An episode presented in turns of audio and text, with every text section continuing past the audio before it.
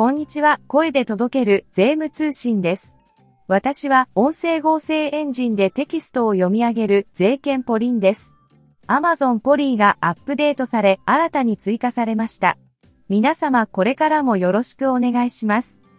さて、この番組は週刊税務通信を発行している株式会社税務研究会が税制改正の動向1週間分の税務会計ニュースなど旬なトピックスをお届けしています。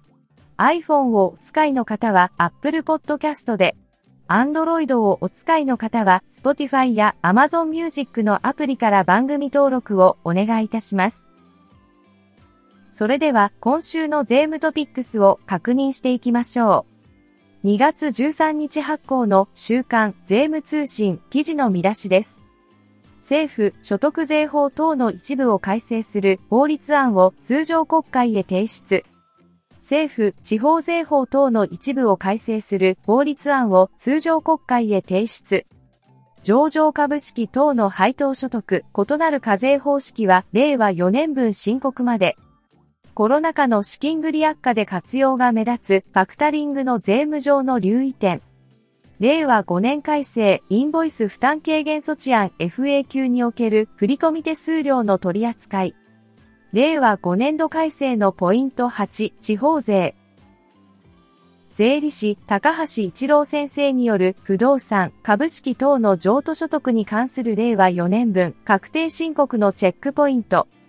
税理士法人高野総合会計事務所による税理士損害賠償事故例と予防対策ケーススタディファイルナンバー146は所得税事故例3ケースです。大阪勉強会グループによる実例から学ぶ税務の革新第77回は令和4年分所得税確定申告雑所得に関する取扱い住宅ローン控除申告書の様式変更等です。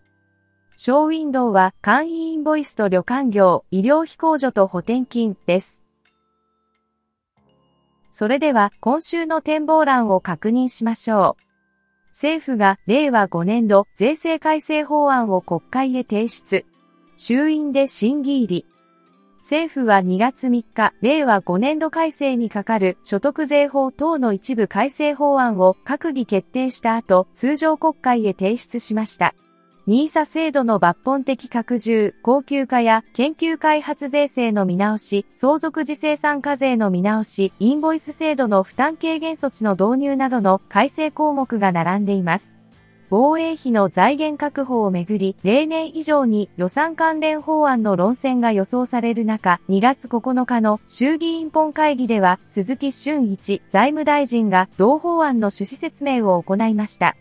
政府は改正地方税法案についても国会へ提出しました。